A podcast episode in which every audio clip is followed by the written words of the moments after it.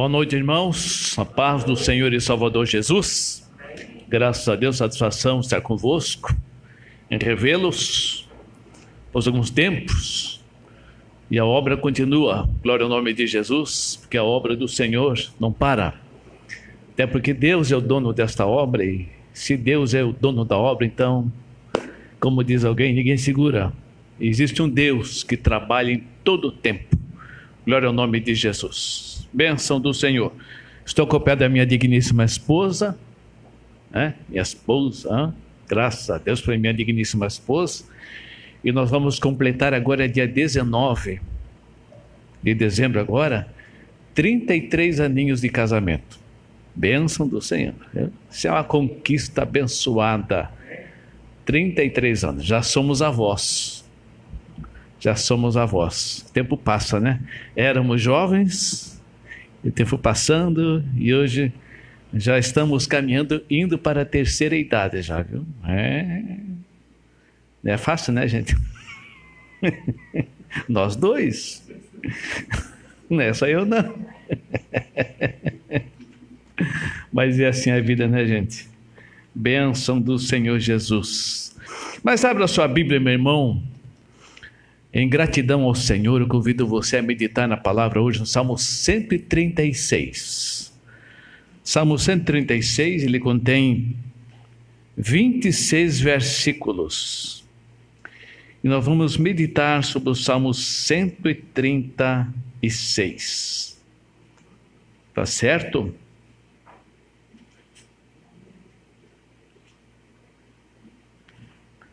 Salmo 136. Vamos ler do versículo 1 até o verso 26. E eu vou pedir que você faça a leitura como os judeus faziam na antiguidade. Esse salmo é um salmo chamado salmo antifonário. E, uh, alguém lia liturgicamente a primeira parte e o povo repetia a segunda parte quando o povo dizia juntos, porque sua misericórdia dura para sempre. Então, certo? Posso contar convosco? Tá? Então, eu vou ler a primeira parte, eu vou fazer aqui. Como será? Então, eu vou ler. Dê graças ao Senhor, porque Ele é bom. Daí a congregação vai ler. Porque a sua misericórdia dura para sempre. Ok? Certinho então? Vamos lá então, diz assim: Dei graças ao Senhor porque Ele é bom. Porque a sua misericórdia dura para sempre. Deem graças ao Deus dos deuses. Porque a sua misericórdia dura para sempre. Deem graças ao Senhor dos senhores. Porque a sua misericórdia dura para sempre. Deem graças ao único que realiza grandes maravilhas. Porque a sua misericórdia dura para sempre Deem graças àquele que criou os céus com muita habilidade. Deem graças àquele que colocou a terra no meio das águas. Deem graças àquele que fez luzes celestes. O sol para governar o dia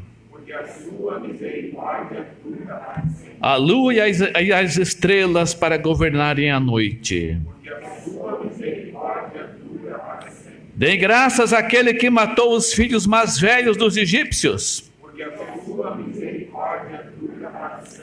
Ele tirou Israel do Egito. Agiu como um forte braço poderoso. Deem graças àquele que abriu o mar vermelho ao meio. Fez Israel atravessá-lo a salvo. Mas lançou o Faraó e seu exército no mar vermelho. Deem graças àquele que guiou o seu povo pelo deserto.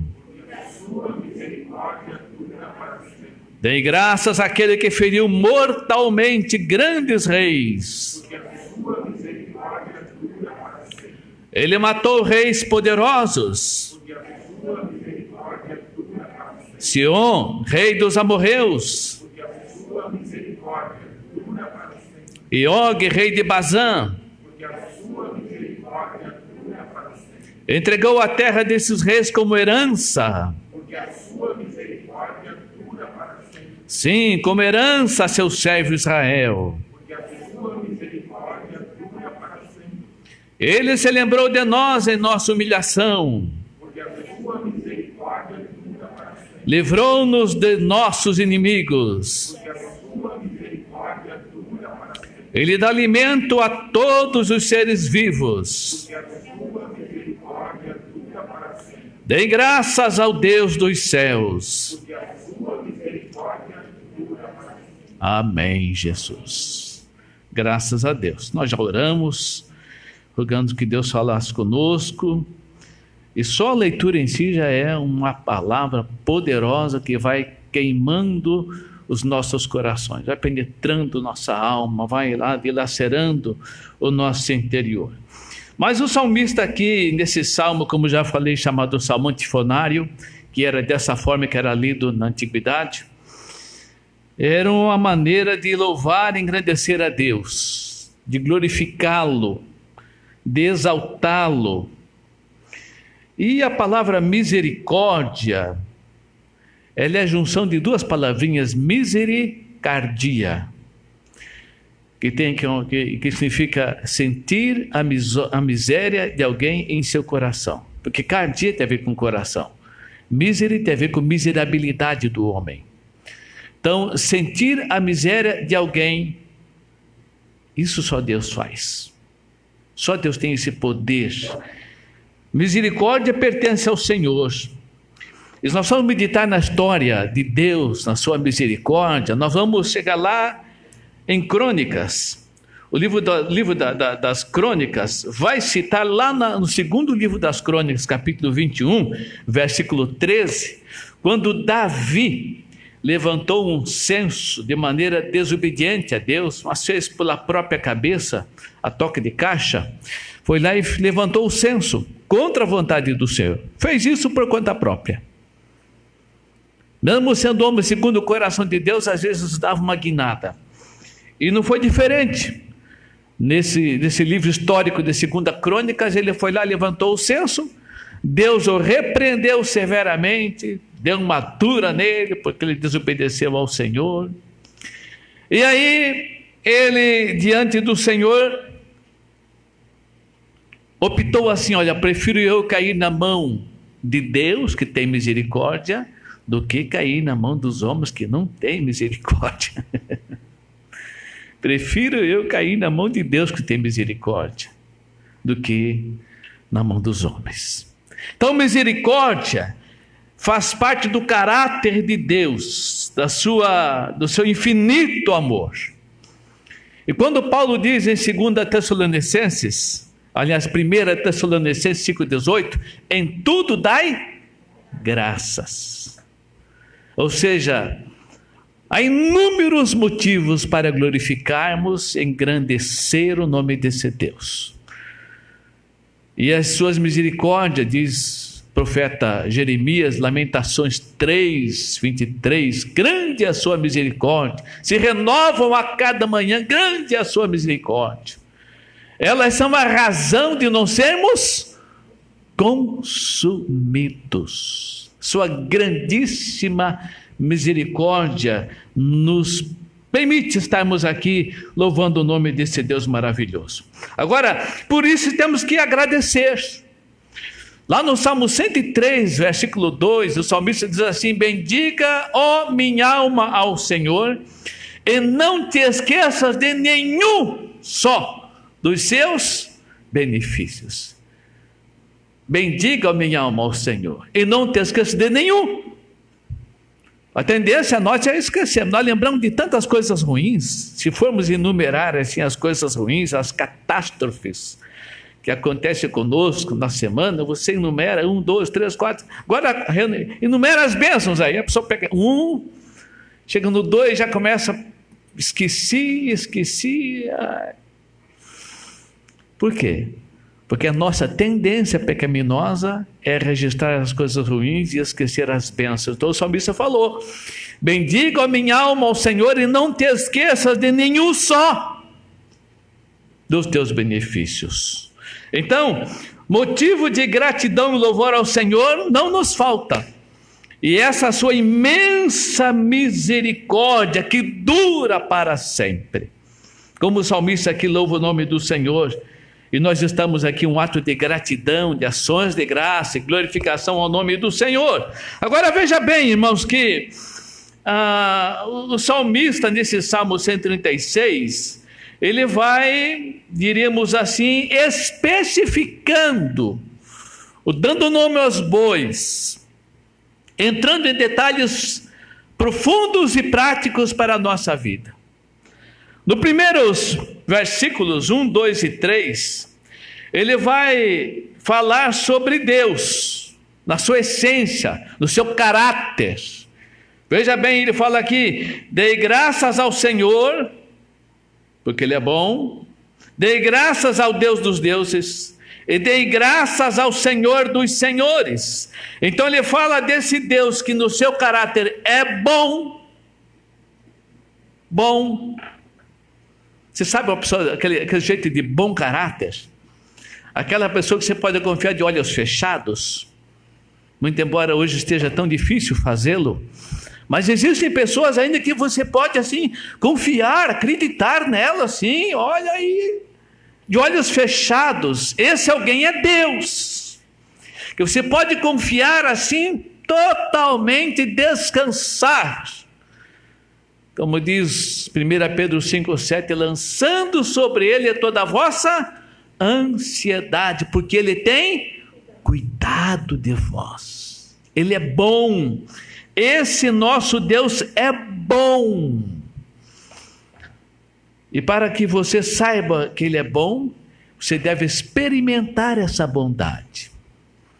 E experimentar essa bondade do Senhor é justamente olhando para a sua própria miséria, o seu pecado, quanto você é pecador, se desnudar diante do Senhor e dizer: Senhor, eu sou pecador, eu não mereço tanta fidelidade, não mereço nem sequer estar em pé, não mereço nem sequer estar orando a Ti, não mereço nem sequer ler a Tua palavra, mas é a Tua misericórdia que permite eu estar aqui agora louvando o teu nome. Essa misericórdia, então, esse Deus em si é misericordioso e bom, muito bom. Você pode ler lá em Efésios capítulo 2, olha, é, estando nós mortos em nossos delitos e pecados, estávamos lá sepultados nossos delitos e pecados Éramos por natureza filhos da ira, como também os demais.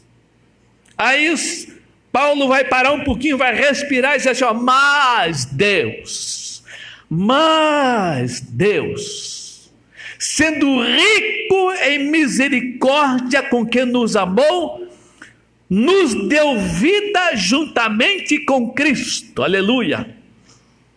Aí vai dizendo no verso 8: pela graça sois salvos mediante a fé, isso não vem de vós, é dom de Deus. Isso é a bondade do Senhor. Mas Deus, sendo rico em misericórdia, sendo nós estarmos lá sepultados debaixo da ira, do pecado, éramos por natureza filhos da ira, mas Ele, sendo rico em misericórdia, nos deu vida juntamente com Cristo nos resgatou, porque o homem, por conta própria, não consegue salvação, não consegue salvar-se a si mesmo. Alguém tem que ir lá resgatá-lo, e esse alguém é Jesus. O Verbo encarnado que se fez presente, o Deus Emanuel, Deus conosco, foi lá, resgatou do pecado. Então esse Deus é bom, mas ele diz mais: esse Deus é o Deus dos deuses.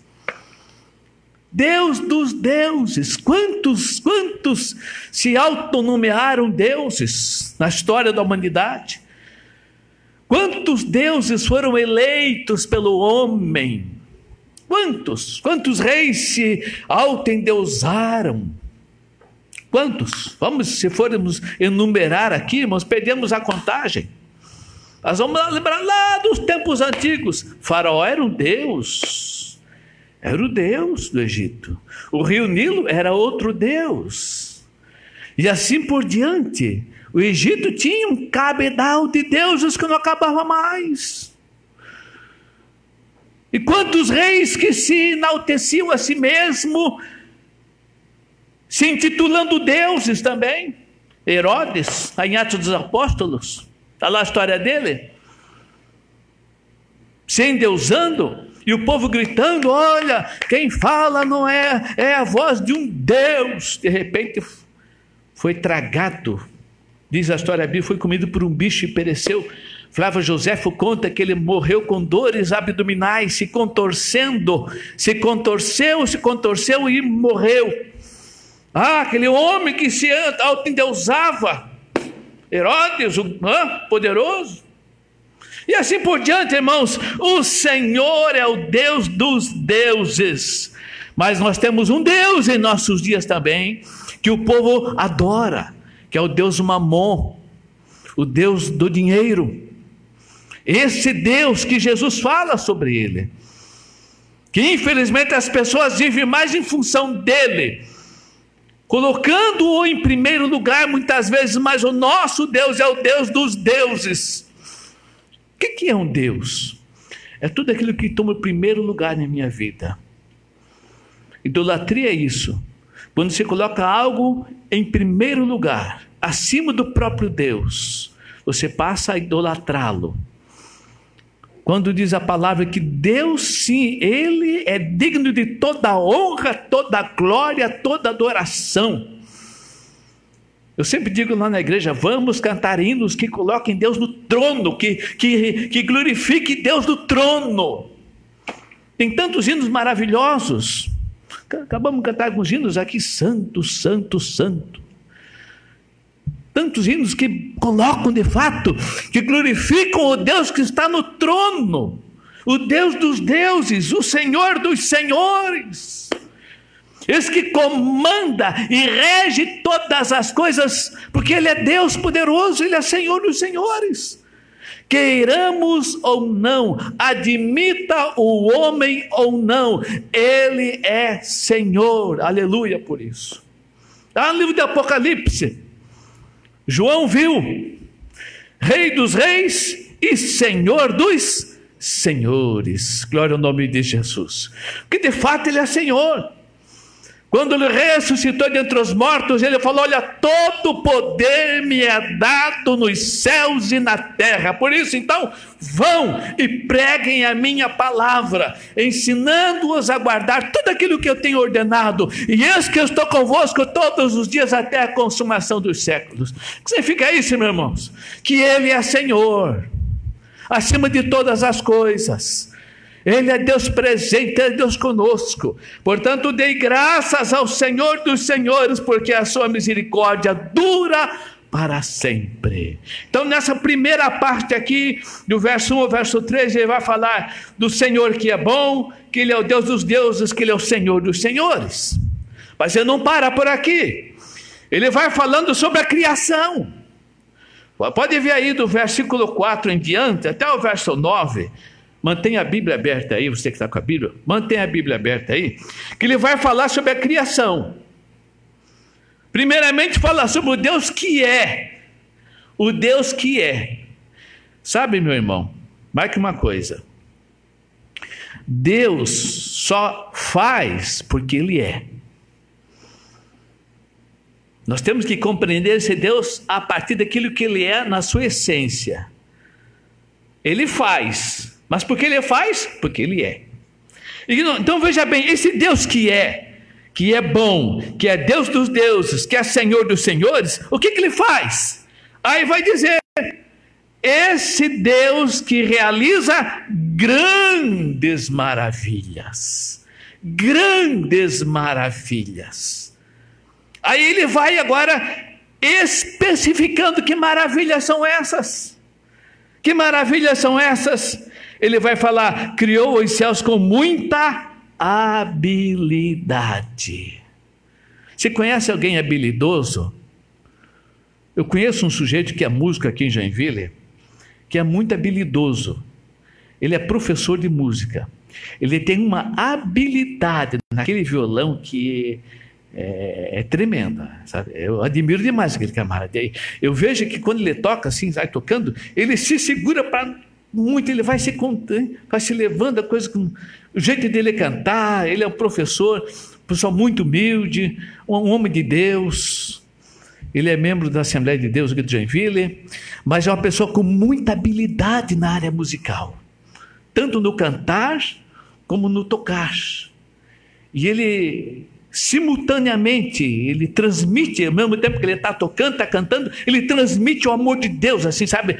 Parece que ele, ele contagia a coisa, de maneira muito habilidosa ele consegue fazer isso. Então, gente, a habilidade é coisa assim que você admira. Pessoa que tem, é hábil nas coisas. Tem pessoa que é um profissional habilidoso, um pedreiro, às vezes como um carpinteiro, tem tanta habilidade nas suas mãos de fazer, parece que é tão fácil fazer aquilo.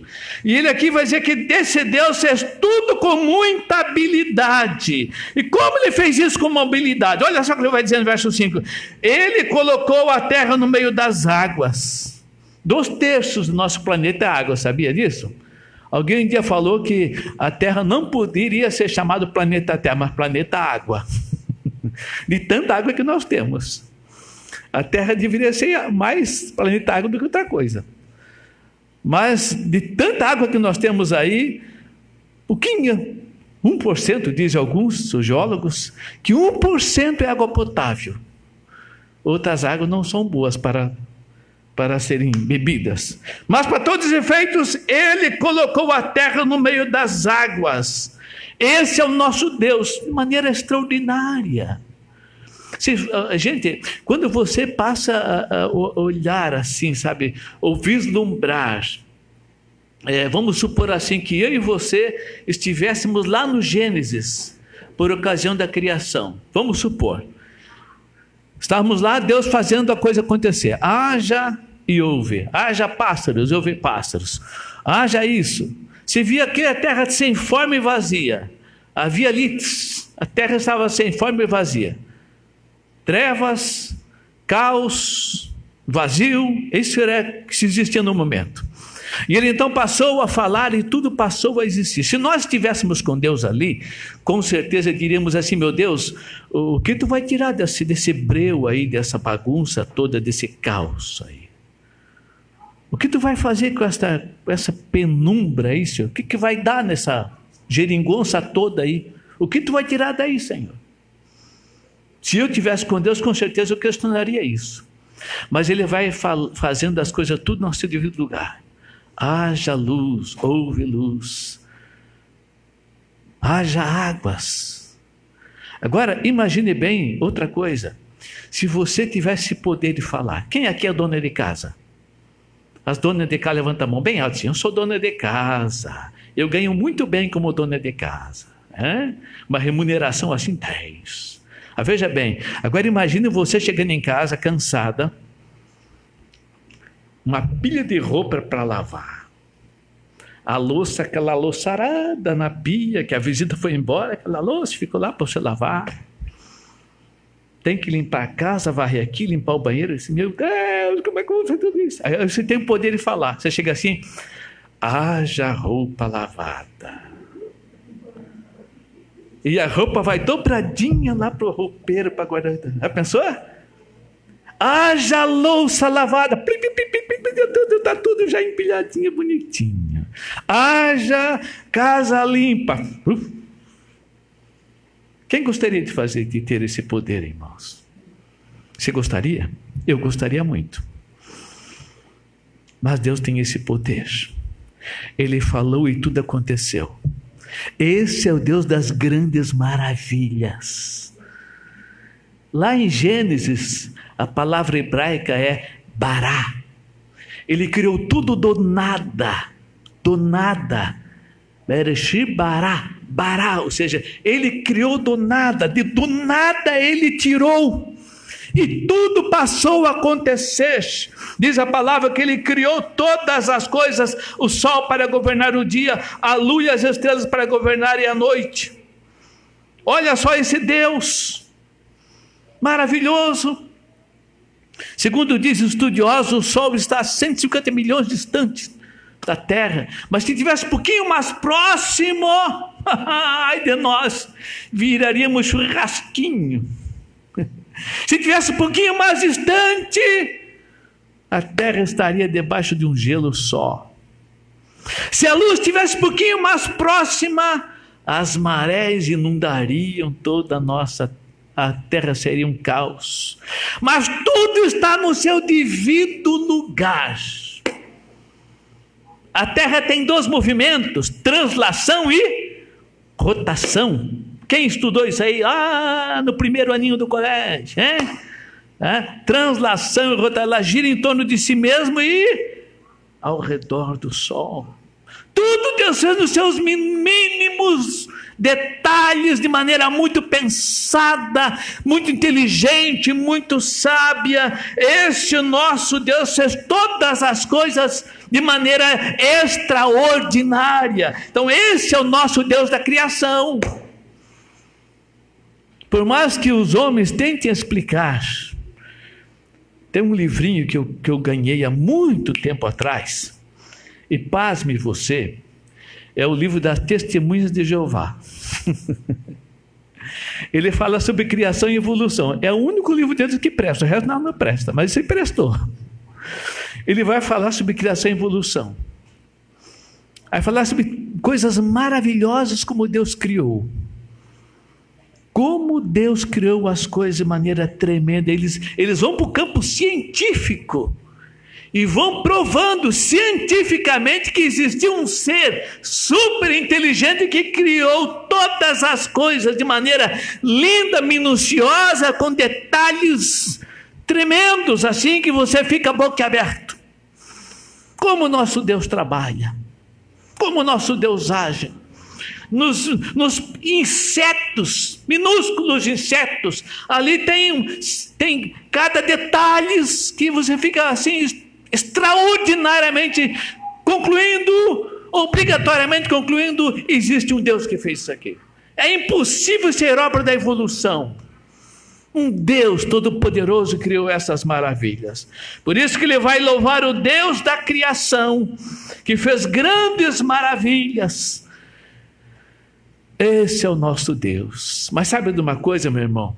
O nosso Deus não apenas é o Deus da criação, ele é o Deus criativo. Sabe que esse é o nosso Deus criativo? Esse é o nosso Deus que continua trabalhando na sua própria criação. Existe o deísmo e o teísmo, né? O deísmo crê que Deus deu corda e abandonou a criação. É isso, né, pastor? Deísmo e teísmo, muito falado, muito estudado. Mas nós cremos num Deus que está aqui presente. Ele é o Criador e mantenedor de todas as coisas, continua com as suas mãos aí operando, trabalhando, fazendo acontecer. Se nosso Deus não abandonou a criação, como dizem alguns, pelo contrário, ele continua trabalhando nessa criação, cuidando dessa criação. Você crê nisso, meu irmão? Amém? Por isso que esse nosso Deus é Deus das grandes maravilhas, que criou a lua, as estrelas. Né? A lua não tem luz própria, a luz que ela reflete vem do sol, você sabe disso. Tudo de maneira linda e maravilhosa. Certa feita, um ateu estava discutindo com um cristão que não acreditava em Deus, porque Deus, Deus, Deus, não acreditava em Deus, não acreditava. Aí o, o cristão, meio já injuriado, camarada, falou assim: meu amigo, é o seguinte, olha para o sol. O sol é, olha para o sol, Carolho, mas não dá para olhar. Olha para ele, mas não dá para olhar, mas olha para ele, não dá. Não, mas olha um minuto, não dá. Eu vou dizer uma coisa para você, rapaz. Você não consegue olhar para o secretário de Deus um minutinho, vai olhar para Deus de que jeito? Daí para o secretário dele, tu olha, tu... imagina a grandeza do Deus vivo. Então, meu irmão, Esse é o nosso Deus que fez tudo em seu devido lugar. Mas ele não para por aí. Ele vai falar agora sobre o livramento de Israel. Do versículo 10 até o versículo 16, ele vai falar sobre o livramento. Está lá em Êxodo 14, 21 23, é a história do livramento de Israel. Você sabia que, que o êxodo se deu à noite? À noite foi que Moisés saiu com o povo do Egito? Foi à noite, não foi de dia, não. Foi à noite. Mas é assim que dei graça àquele que matou os filhos velhos dos egípcios. Deus provou que ele é senhor sobre os egípcios. Faraó, o endeusado, o fenômeno faraó, teve que se render à grandeza do Senhor, porque ele é Deus de vida, Deus de morte, Deus que ordena a vida e ordena a morte. Então ele tirou Israel do Egito. Ele, como um forte braço poderoso, fez. De graça àquele que abriu o mar vermelho ao meio aquele que fez o povo atravessar os pés enxutos, mas lançou o faraó ao seu exército, todos tragados. Mas dei graça àquele que conduziu o povo pelo deserto. Você vai ver aqui o quanto Deus é o Deus de livramento para o povo de Israel. De maneira extraordinária e linda, Deus conduziu o povo. O povo era um povo difícil. Dizem alguns estudiosos, eu estava lendo outro dia, mais de 600 mil pessoas saíram lá do Egito. Pensou? Tamanho de Joinville, né? Habitantes de Joinville. Saíram do Egito. Não era muita gente. Mas Deus, com mão forte, braço poderoso, ele tirou o povo do Egito, porque a sua misericórdia dura para sempre. Ele abriu o mar vermelho Certa feita, um professor estava discutindo que não acreditava que o povo atravessou os pés enxutos. Não, não é impossível isso tal. E, e questiona, e fala, e argumenta, e pá, e pá. Até que então um aluno lá levantou a mão, pois é, professor, mas eu só admiro uma coisa. Já que o povo não atravessou os pés enxutos, mas com um pouquinho de água pelos artelhos, eu me admiro que esse Deus, esse Deus é poderoso, porque todo o exército de Faraó morreu nesse pingo de água. Nesse pouquinho de água que o Senhor está dizendo aí, nesse pouquinho de água, o, o exército de Faraó, todos morreram afogados. É, tem que ser Deus mesmo. tem que ser Deus. Então, uma grande verdade, meu irmão, que o Deus conduziu o povo de Israel e fez-lo atra fez atravessar esse povo a salvo, no meio do Mar Vermelho, porque o Senhor, Ele é o Senhor dos exércitos, Deus Senhor Todo-Poderoso. Uma coisa temos que aprender, irmãos, à luz do livramento do Senhor, que esse grande Deus, ele zela pelo seu povo, ele cuida do seu povo. O compromisso que Deus tem é consigo mesmo, com a sua própria fidelidade.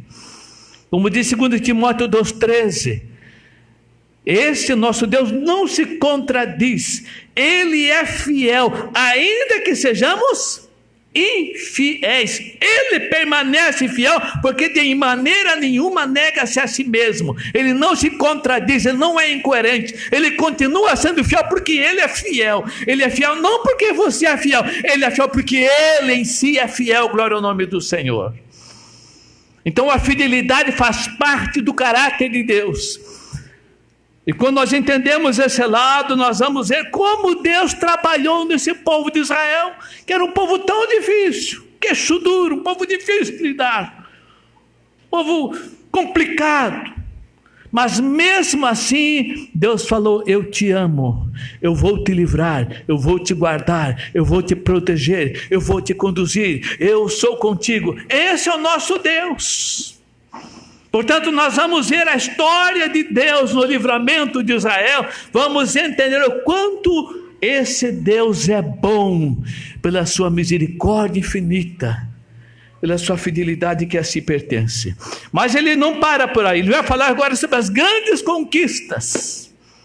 Do versículo 17 ao versículo 22, ele vai falar sobre as conquistas do povo de Israel. Pode dizer assim: olha, dei graça àquele que feriu mortalmente grandes reis. E grandes reis foram esses?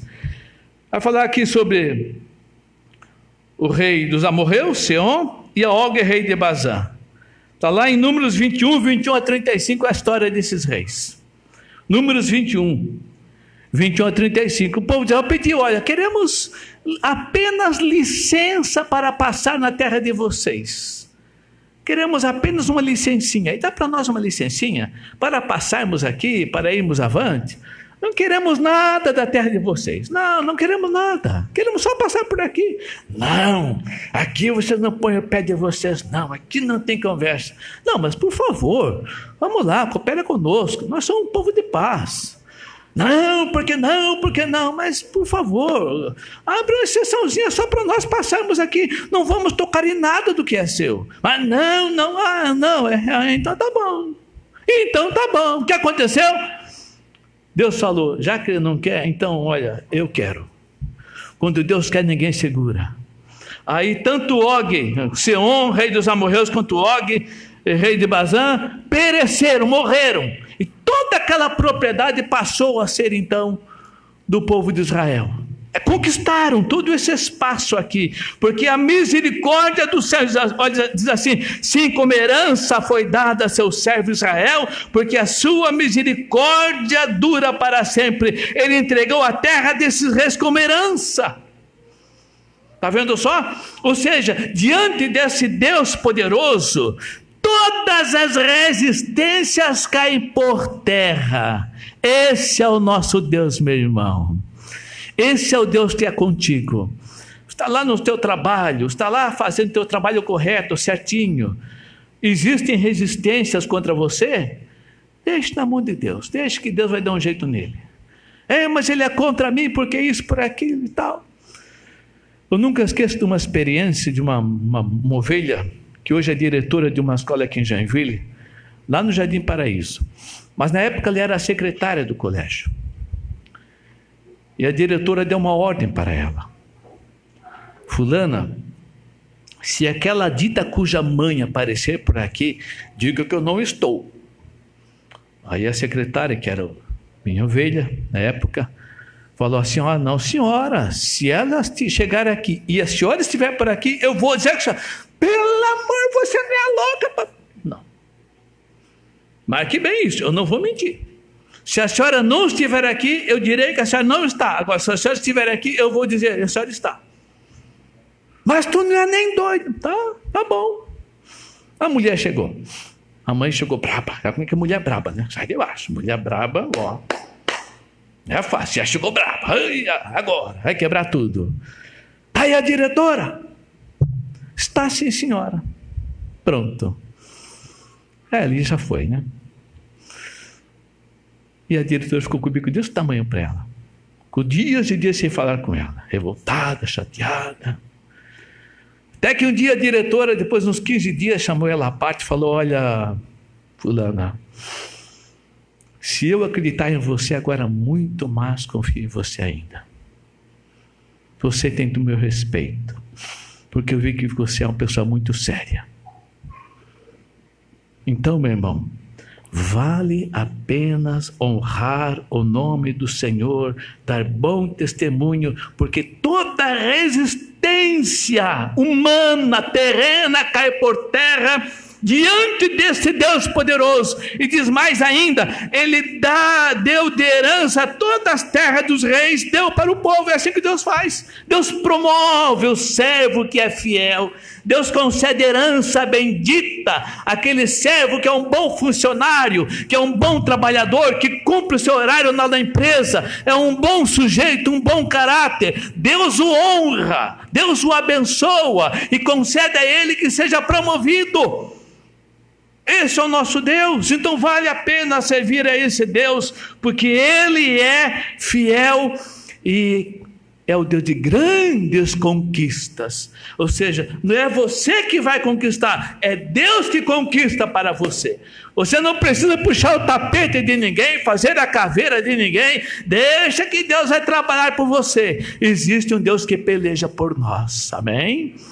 Está lá em Isaías 64, versículo 4 que esse nosso Deus jamais se ouviu, jamais se ouviu, jamais se falou, jamais se viu Um Deus como o nosso Deus, que trabalha por aqueles que nele esperam.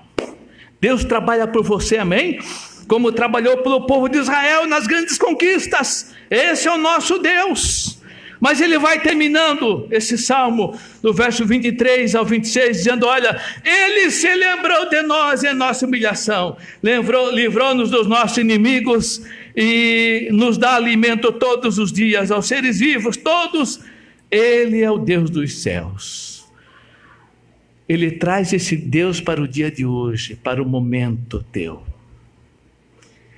ele vai terminar o salmo das coisas atuais. Ele não somente falou daquilo que Deus fez lá atrás, mas daquilo que Deus está fazendo no meio dele. Olha, Deus se lembrou de nós em nossa humilhação. Na verdade, Deus nunca esquece seu povo. Mas a linguagem aqui, humanamente falando, é para que você, como a exemplo do filho pródigo, caia em si e lembre que existe um Deus que trabalha por você. Mesmo que você esteja humilhado, Ele lembra de você em nossa humilhação. Deus tem prazer em pelejar por aqueles que se humilham na Sua presença aquele que reconhece a sua miséria, seu pecado, aquele que se rende aos pés do Senhor, aquele que o faz com prazer, que reconhece a grandeza, a santidade, a dignidade do Senhor e reconhece a si mesmo como pecador. Quanto mais o homem se aproxima da santidade do Senhor, mais ele enxerga o seu estado pecaminoso, a sua miséria, humanamente falando que se aproxime de Deus. Quanto mais distante o homem estiver de Deus, mais ele se sente o, o bam, bam, bam. Olha como eu sou espiritual. Olha como eu leio a Bíblia. Mas ao homem se aproximar da santidade do Senhor, ele vai se humilhando. E esse Deus peleja, trabalha e lembra daqueles que nele se humilham porque seu amor dura para sempre. Livra dos nossos inimigos, livrou-nos de, dos, de nossos inimigos. Quantos inimigos que Israel enfrentou? Até hoje está enfrentando. E quantos inimigos você tem enfrentado também? Não que você os constituísse como teu inimigo, mas eles se autoconstituíram como teu inimigo. Alguém que. O pessoal diz por aí: eu não fui contra a tua cara, não bati com o teu santo. Não fui com a tua pinta. Já aconteceu isso com você? Alguém que parece que entortou o nariz quando olhou para você assim, à primeira vista, já. Isso tem muito, faz parte da vida. Mas não se apavore com isso. Se alguém se declarar o teu inimigo, existe um Deus que conhece você profundamente. E esse Deus é Deus de grande misericórdia e vai te sustentar. Então, não precisa ficar bravo, perder a cabeça, ficar revoltado. A tendência nossa é essa, né? Essa, essa é a nossa tendência, querer fazer justiça com a própria mão, querer mexer lá e fazer isso, fazer porque é comigo, mas eu vou, ah, mas eu não, eu não levo desaforo para casa, porque olha comigo, não é bem assim, não, papapá, para, papá, pare com isso. Existe um Deus que conhece você e que vai trabalhar por você. E os teus inimigos cairão por terra, porque Ele é Deus para fazer essas grandes maravilhas. Ele dá alimento todos os seres vivos, como diz o versículo 25 aqui. Todos os seres vivos têm alimento nessa terra. Eu, eu assisto muito National Geographic lá em casa, quando eu tenho um tempinho.